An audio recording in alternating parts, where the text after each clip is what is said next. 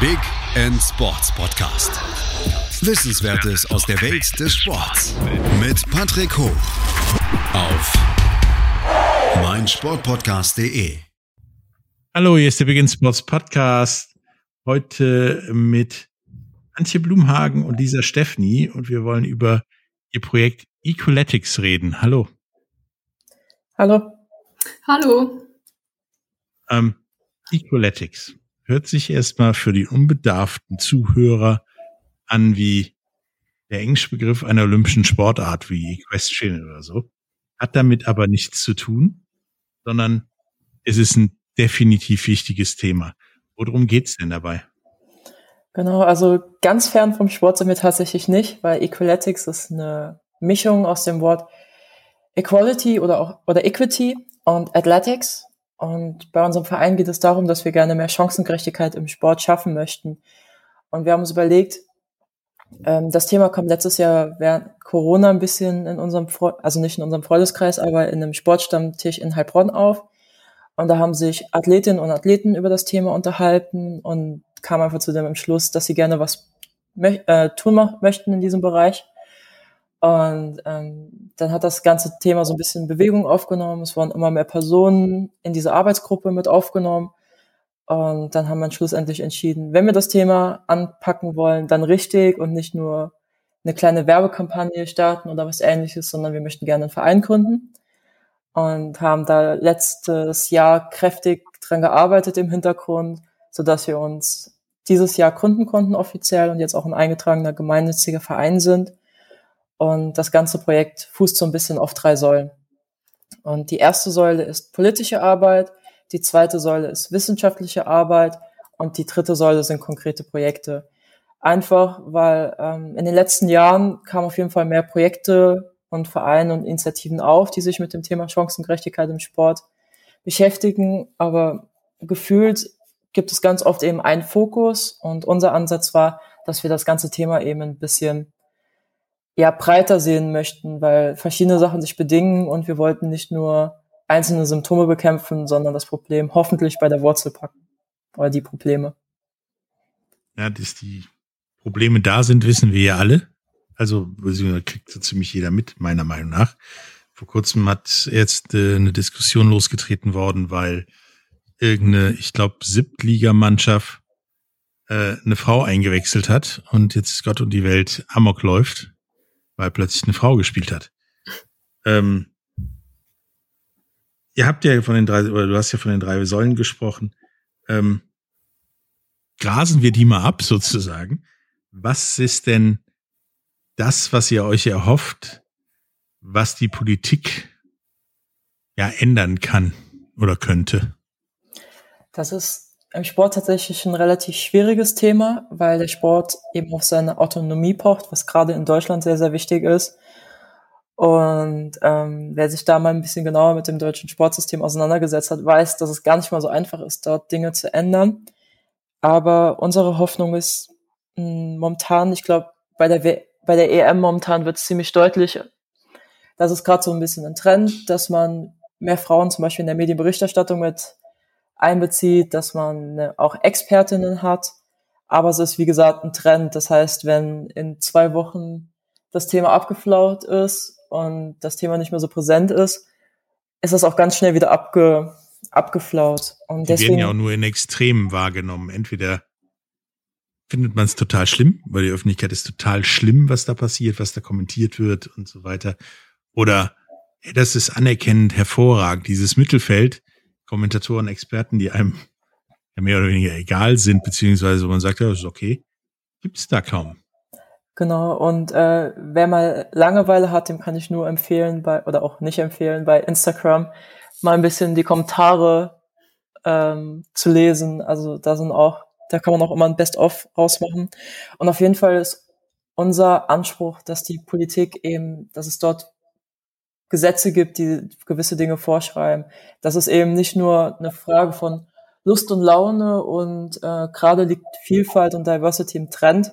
Da machen wir das mal ein bisschen, sondern dass es tatsächlich gerade zum Beispiel bei Medienberichterstattung, dass man da die öffentlich-rechtlichen in die Pflicht nimmt oder auch bei anderen Themen, dass es einfach konkrete Gesetze gibt, ähm, dass man auch sagen kann, hey, ihr habt euch dazu verpflichtet und setzt das auch bitte um und nicht nur auf die, auf die Güte der Verantwortlichen zu hoffen.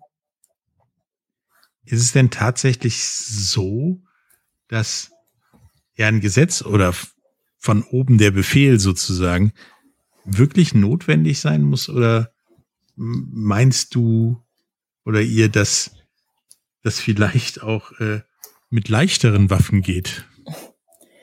Naja, wenn du uns fragst, wenn wir sagen, es braucht keine Gesetze, weil das Thema ich selbstverständlich sein sollte, ähm, es sollte eigentlich selbstverständlich sein, dass Vielfalt präsent ist, dass ähm, eine Medienberichterstattung immer qualitativ hochwertig oder einen Anspruch hat, qualitativ hochwertig ist, ähm, dass Sexismus oder andere Diskriminierungsformen es nicht geben sollte. Aber die Realität zeigt, dass es eben bei ganz vielen noch nicht angekommen ist und dass man sich gerade so zusammenbiegt, wie man es gerade hat. Und deswegen glauben wir, dass es auf jeden Fall an der einen oder anderen Stelle es zumindest mal nicht schaden kann, dass es tatsächlich festgehalten ist.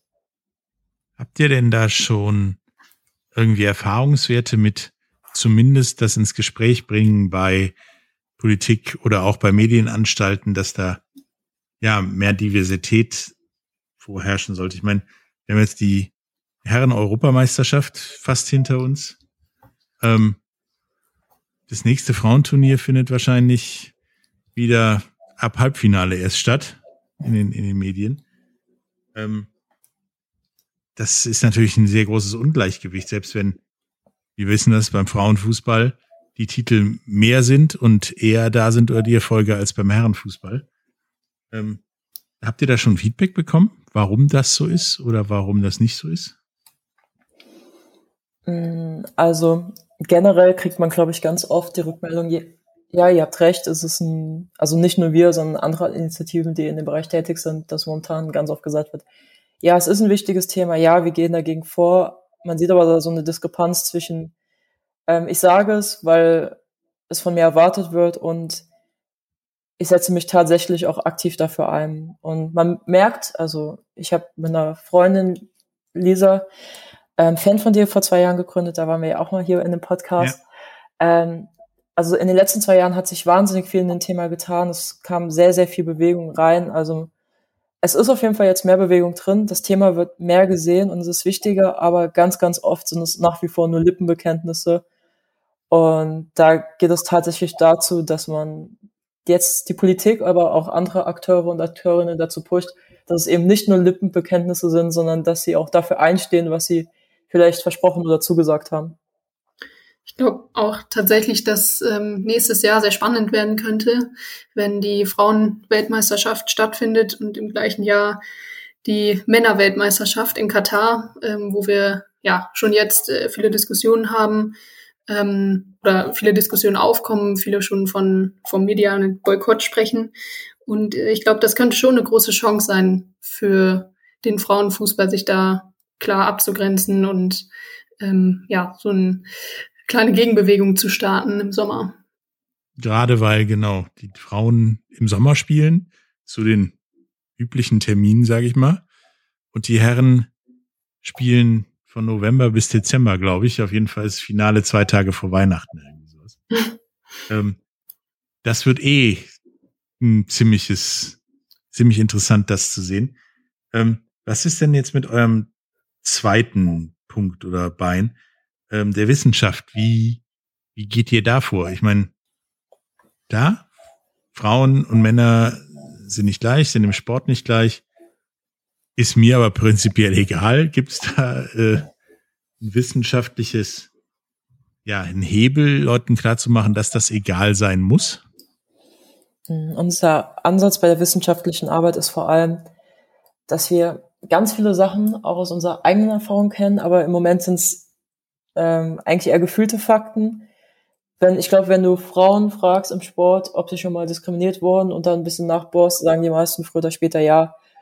Ähm, aber es gibt noch zu wenige Studien dafür und gerade eben, wie wir gesagt haben, wenn wir politische Arbeit betreiben wollen, ist es wichtig, dass man auch ähm, den, den PolitikerInnen und Politikern sind meistens persönliche Geschichten egal, sondern die wollen nackte Zahlen und Fakten.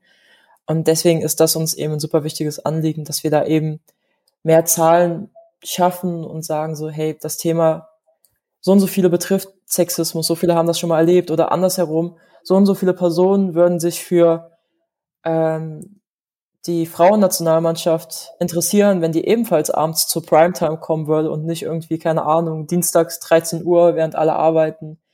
Ähm, dass es eben uns sehr wichtig ist, dass wir das Thema auch wissenschaftlich mitbegleiten. Wie gesagt, dass wir eben eine Grundlage haben und darauf eben auch weiter aufbauen können. Andersherum auch, dass wir eben nicht an, an Problemen vorbeiarbeiten möchten. Also es kann ja sein, dass wir das so wahrnehmen, aber die breite Öffentlichkeit nicht. Und ähm, deswegen ist es eben so eine Bestätigung auch, dass wir auf dem richtigen Weg sind. Ja, es ist aber tatsächlich ja so, dass äh, ich meine, Statistiken weiß ich nicht, ob es da genug gibt. Ähm, zumindest habe ich keine gefunden, die aussagekräftig sind. Ähm, ich habe mal eine, eine, eine Damenmannschaft äh, in der Sportart äh, gemanagt, die die Bundesliga spielte, äh, während die Herrenmannschaft äh, drei Ligen tiefer gespielt hat. Es war immer das Problem Platz, Ressourcen, Gelder und so weiter für die ja, Frauenmannschaft zu kriegen, als für die Herrenmannschaft, die ja, durchaus ein paar Plätze tiefer, ein paar Ligen tiefer gespielt hat. Ähm, da war aber nie das Problem, wenn einer was brauchte, dann hat er nur gerufen. Bei den Frauen war es äh, eine längere Diskussion mit Begründung und so weiter, aber da waren sie bei mir natürlich am falschen. Ähm, ich sehe das genauso wie ihr, dass da mehr passieren muss und damit kommen wir zu dem zum dritten Punkt. Was sind denn die konkreten Projekte, die ihr vorhabt oder unterstützt? Ja, so ähm, ein sehr konkretes Projekt, ähm, was jetzt im Januar diesen Jahres angelaufen ist, ähm, ist ein Fördertopf, ähm, der Female Future Athletes Fördertopf, den wir gemeinsam mit Fairplayed stellen. Ähm, Fairplayed, ähm, ja, Deutschlands größte Sport-Crowdfunding-Plattform, äh, war ja auch schon hier vertreten im Podcast mit einem Kollegen. Ähm, und mit diesem Fördertopf, der ja finanziell einen finanziellen Zuschuss für konkrete Projekte ähm, darstellen soll, ähm, konzentriert sich auf die Förderung von jungen Frauen und Mädchen im Sport, ähm, soll zu gerechten, langfristigen, nachhaltigen ähm, Rahmenbedingungen und Strukturen äh, im Amateurbereich führen.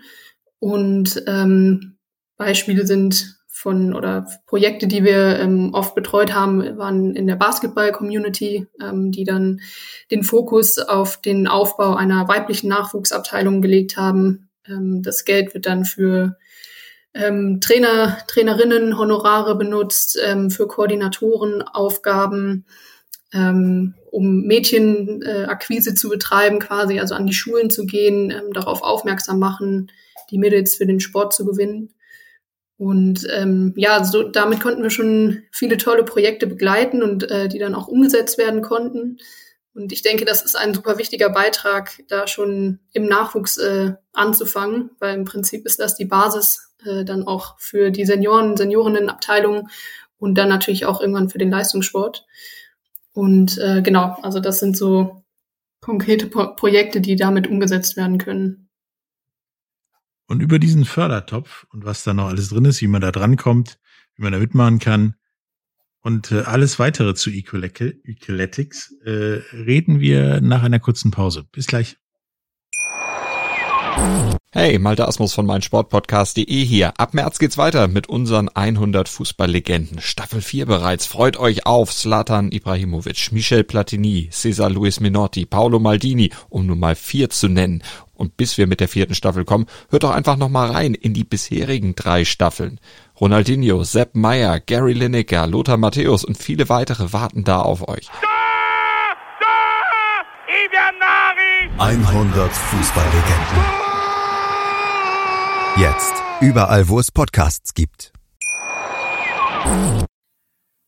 Hallo, da sind wir wieder mit äh, Antje Blumhagen und Lisa Steffni und reden über Equaletics und äh, all das, was da im Argen liegt in, in Sport mit, mit, mit, mit Equality und äh, Gleichbehandlung und ähnlichem. Und wollten jetzt mal über den Female Future Athletes Fördertopf reden Denn das sagtest du ja bereits, ähm, Antje, dass dieser Fördertopf dazu da ist, eben die Ungleichheit, zumindest im Budget und in Mitteln, der, der ja, des Frauensports äh, aufzuheben oder anzugleichen. Wie soll das denn funktionieren? Ja, so äh, grundsätzlich kann erstmal jeder Verein, jede Athletin ähm, von diesem Topf äh, profitieren, beziehungsweise ähm, ja, daran teilhaben und teilnehmen. Ähm, meistens ist es so, dass sich ein, eine Projektidee äh, innerhalb der, ja, bleiben wir beim Verein, ähm, eine Idee entsteht, ein, eine Mission oder ein Vorhaben, ähm, was benötigt wird, um eben ja, junge Frauen und Mädchen im, in ihrem Sport zu stärken, ähm, dass sie dafür einstehen oder auch erstmal grundsätzlich äh, überhaupt äh, teilhaben und zu diesem Sport kommen, sie dafür zu begeistern. Und ähm, das Ganze, hatte ich schon gesagt, läuft über Fairplay, ähm, über, über Crowdfunding. Und ähm, der Kontakt ähm, ja, ist erstmal ganz, ganz locker. Ähm, das Projekt wird angelegt. Ähm, der, der erste Kontakt ähm, ja, ist meist telefonisch, ähm, dass man da so ein bisschen nachhört, was, was eigentlich gebraucht wird. Und ähm, dann wird eine Zielsumme festgelegt, um zu überlegen um, oder ja, mit dieser Zielsumme dann das Projekt umzusetzen. Ähm, das kann bei 1000, 2000, 3000 Euro anfangen und äh, ist nach oben hin natürlich unbegrenzt, je nachdem, was benötigt wird. Ähm, die letzten Monate ähm, haben gezeigt, dass ja die meisten Projekte so zwischen 10 und 15.000 Euro liegen, womit dann eben Nachwuchsabteilungen, weibliche Nachwuchsabteilungen ähm, ja, aufgebaut und finanziert werden können. Und äh, dieser Fördertopf, ähm, das Besondere daran ist, ähm, ist, dass man diese Zielsumme eben sehr viel schneller erreichen kann und dadurch natürlich auch seine Crowd, also die Unterstützer und Unterstützerinnen, ähm, die Lust auf dieses Projekt haben und das umgesetzt sehen wollen, ähm, motiviert, dass man diese Zielsumme eben auch recht einfach erreichen kann. Ähm, vom Mechanismus her ist es so, dass ich als Unterstützerin ähm, was einzahle auf das Projekt und wenn das mindestens 10 Euro sind, dann kommen eben nochmal 20 Euro aus dem Female Future Athletes Fördertopf obendrauf. Und ähm, genau, das ist so ein bisschen der Ablauf. Ähm, ich hatte schon erwähnt, äh, wir hatten viele unterschiedliche Projekte. Viele waren im Basketball tatsächlich, auch im, in Berlin. Äh, die Community war da ganz vorne mit dabei. Ähm, wir hatten aber auch äh, Voltigieren, ähm, Rugby, Fußball natürlich auch. Also da ist ähm, ja ist für jede Sportart ist der natürlich offen und ich denke auch äh, jede Sportart hat da gewisse Bedürfnisse. Genau. Also kann man im Prinzip mit kleinen Mitteln, kleinen Summen eine Menge bewegen, weil äh, da kommt ja was dann aus dem Fördertopf dazu und da rein. Ähm, und vor allen Dingen seine Ungleichheit ausgleichen, ohne im Zweifelsfall dem weißen alten Männern im Vorstand auf den Keks zu gehen. Ähm, und da ist auch mein, meine Frage an euch von wegen Systema systemischer Wandel in, in der ganzen Dinge. Ihr habt ja immer das Problem, dass bei Sportvereinen muss man ja in Deutschland wegen alles und jedem den Vorstand fragen. Und der ist ja in den meisten Sportvereinen eben alt, männlich, weiß und eher konservativ als das Gegenteil. Wie denkt ihr denn, dass das Equaletics oder dass ihr und das, was ihr vorhabt, äh, das ändern oder helfen können zu ändern? Ich glaube, ein wichtiger Punkt ist eben, dass wir keinen reine also dass man bei uns keinen Förderantrag schreibt und wir ähm, stellen das Geld zur Verfügung, sondern dass es eben so ein dieser Me Mechanismus ist, dass man eben gemeinsam mit der Crowd Geld sammelt und wir noch was oben drauf liegen, weil also wir sind ja noch ein relativ junger und kleiner Verein und wenn man da sieht, was wir ähm, angestoßen haben, was an Geld gesammelt wurde in den letzten sechs Monaten und wie viele Personen das unterstützt haben, ist das Wahnsinn. Und ganz, ganz oft hört man das Argument, ja, für Frauen und Mädchen Sport interessiert sich niemand, hier liegt kein Geld, warum sollen wir darin investieren? Und wenn wir als kleiner junger Verein äh, es schaffen in sechs Monaten, dass über 120.000 Euro in den Mädchen- und Frauensport investiert wird, ey, was wäre dann möglich, wenn alle an einem Strang ziehen? Und ich glaube, alleine diese Symbolwirkung ist schon super, super wichtig, dass wir das eben zeigen können. Hey, schaut mal, was wir erreicht haben. Nicht eben aus Ego-Gründen und zu sagen, hey, Equaletics ist der beste Verein der Welt, sondern um zu zeigen, was eben wirklich alles möglich ist. Und ähm, dieser Fördertopf, das sind ja auch keine großen Summen an sich, aber es ist es ist sowas Einfaches und damit kann man schon Wirkung erzielen und deswegen glauben wir eben daran, dass man größer denken kann und dass wir da Personen überzeugen können. Deswegen denke ich auch und deswegen seid ihr auch heute hier, ähm, dass sich da einiges ändern muss und dass ihr ein größeres Rad im Getriebe seid, äh, was das Ändern hervorrufen kann. Ähm, nun haben wir schon ein bisschen geklärt, wo im Moment, ja, sag ich mal, der Hase im Pfeffer liegt. Ähm, was ist denn eure Vision so in fünf und in zehn Jahren, wo das Ändern sich hinführen kann? Ich meine, perfekten Zustand werden wir wahrscheinlich nie haben. Ähm, und vor allen Dingen nicht in fünf bis zehn Jahren. Ja, das ist tatsächlich was, was eine äh, Kollegin von mir mal sagt. Das Ziel muss es sein, sich selber arbeitslos zu machen. Und tatsächlich ist das auch unser Ziel. Aber ähm, wenn man mal schaut, wie lange das Thema eigentlich schon angegangen wird, ich meine, Frauenfußball, dass das erlaubt wird, der Kampf wurde vor über 50 Jahren geführt. Und wenn man dann heute schaut, also es hat sich schon einiges getan, aber bei manchen Dingen sind wir einfach noch tatsächlich bei den Basics. Dass es eben selbstverständlich sein sollte, dass ich nicht zu jedem Olympischen Spielen die zehn heißesten Sportlerinnen-Ranglisten sehe oder ähm, ja, dass es eben selbstverständlich sein sollte, dass auch meine meine weibliche Mannschaft entsprechend ausgerüstet ist oder die entsprechenden Kapazitäten haben. Das sind wirklich Basics, die in unseren Augen jedem klar sein sollte, wo wir aber noch nicht sind. Und ich glaube, das ist wirklich erstmal der erste Schritt, zu sagen, dass wir für das Thema sensibilisieren wollen, dass das erstmal überhaupt jedem klar wird. Es ist auch nicht jeder Sportlerin klar. Wenn wir, wenn du uns vor ein paar Jahren gefragt hättest, hätten wir auch gesagt so, nee, ist doch egal, Hauptsache wir können spielen, sondern man muss sich dann erstmal auseinandersetzen. Und deswegen ist, glaube ich, wirklich die nächsten Jahre, so schade es ist, wirklich viel, viel Aufklärung und Sensibilisierungsarbeit und dann Schritt für Schritt weiter, dass es eben Gesetze gibt, dass es mehr Sensibilisierungsmaßnahmen von Verbänden, also auch innerhalb der Verbände gibt, innerhalb des Journalismus gibt. Und dann, dann können wir an größere Dinge, glaube ich, weiterarbeiten. Aber erstmal die Basics. Ja, erstmal alles, sag ich mal, auf eine gleiche Seite kriegen. Weil es ist ja nicht nur das Problem des, des Frauensports, sondern teilweise auch umgekehrt des Männersports. Es gibt ja auch tatsächlich Disziplinen, Sportarten, wo Männer nicht partizipieren dürfen. Und so dumm es klingt, beim Synchronschwimmen dürfen Männer nicht mitmachen oder Wettbewerben teilnehmen. Ähm, was ähnlich schwachsinnig ist, meiner Meinung nach. Genau, man hat ja im Sport ganz oft diese ja, toxische Männlichkeit, dass alles, alles ein bisschen drüber ist und wir glauben auch daran, wenn es generell einen entspannteren Umgang damit gibt, also eben dass es Frauen und Männer im Sport gibt und nicht Frauensport und Männersport, ähm, dass das eine wichtige Grundlage ist, um eben auch mit ganz vielen anderen Sachen entspannter umzugehen. Wie du eben sagst, dass es auch vollkommen legitim ist, wenn Jungs Synchronschwimmen machen wollen, wenn sie Cheerleader werden möchten, wenn sie tanzen möchten, dass das auch keine dummen Kommentare oder Blicke gibt, sondern dass das genauso cool ist, als wenn eine Frau eben American Football spielen will, sondern dass wir da hinkommen dass Sport tatsächlich für alle ist und zwar nicht nur auf dem Papier, sondern dass es auch keine, keine Konsequenzen oder Vorteile oder Klischees mit sich bringt, sondern dass jeder damit cool ist, egal, Hauptsache es macht Spaß.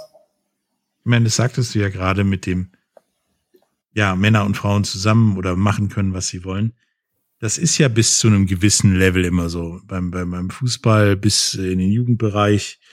Ähm, beim Football tatsächlich bis zur Highschool gern gesehen, sogar, dass äh, teilweise Frauen da mitspielen, meistens als Quarterback oder als Kicker.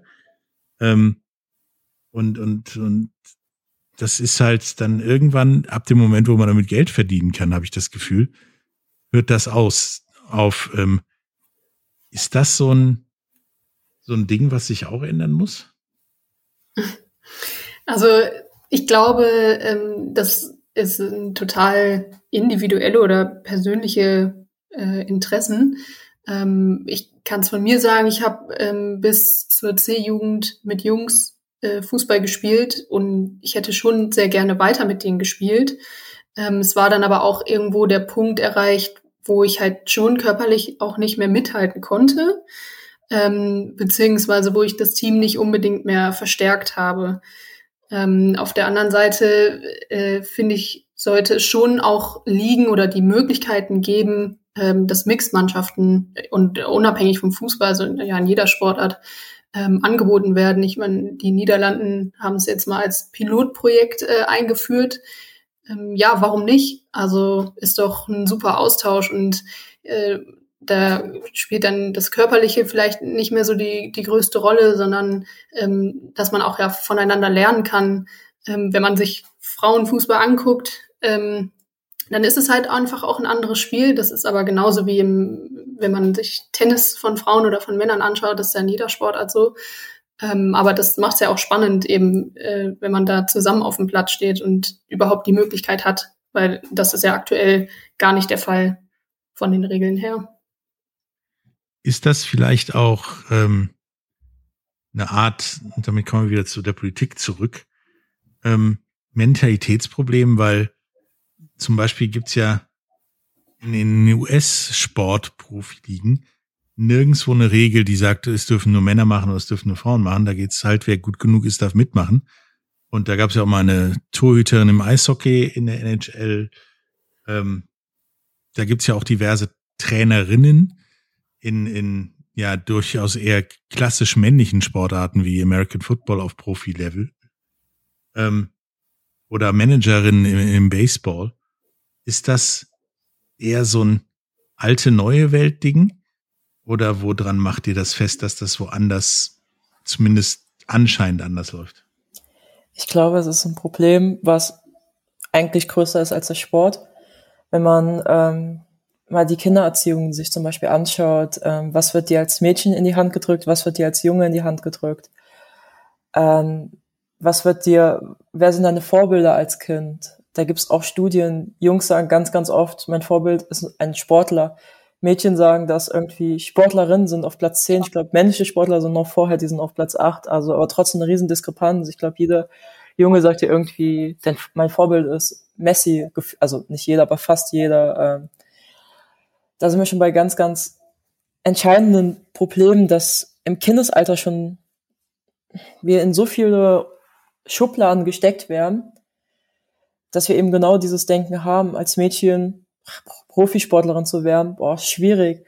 Als Mädchen Profisportlerin bei den Männern zu werden, unmöglich. Und dann wird ganz oft ja auch Qualitätsunterschied angesprochen.